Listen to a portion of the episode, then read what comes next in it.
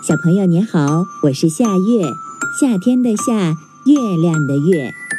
欢迎你关注好听好玩的夏月故事会微信公众号，听夏月给你讲睡前的小故事。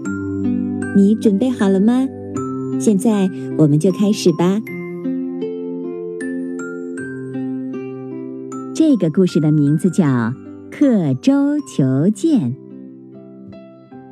从前有个楚国人，有一次他乘船过江的时候，一不小心把随身带着的剑掉到江中的急流里去了。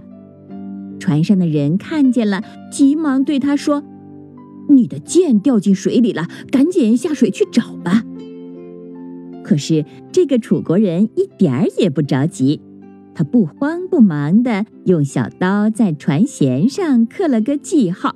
然后回头对大家说：“不用着急，这是我的剑掉下去的地方，我已经在这里做了记号。”众人疑惑不解地望着那个刀刻的记号，又有人催促他说：“快下水去找剑呀！”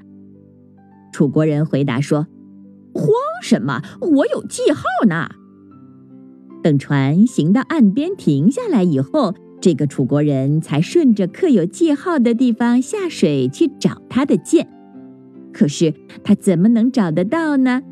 掉进江里的剑是不会随着船行走的，而船和船舷上的记号却在不停地前进。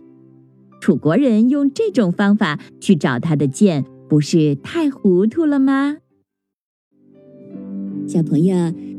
天的睡前小故事我们就讲到这里啦，现在到了该睡觉的时间，好好的睡一大觉，做个美梦。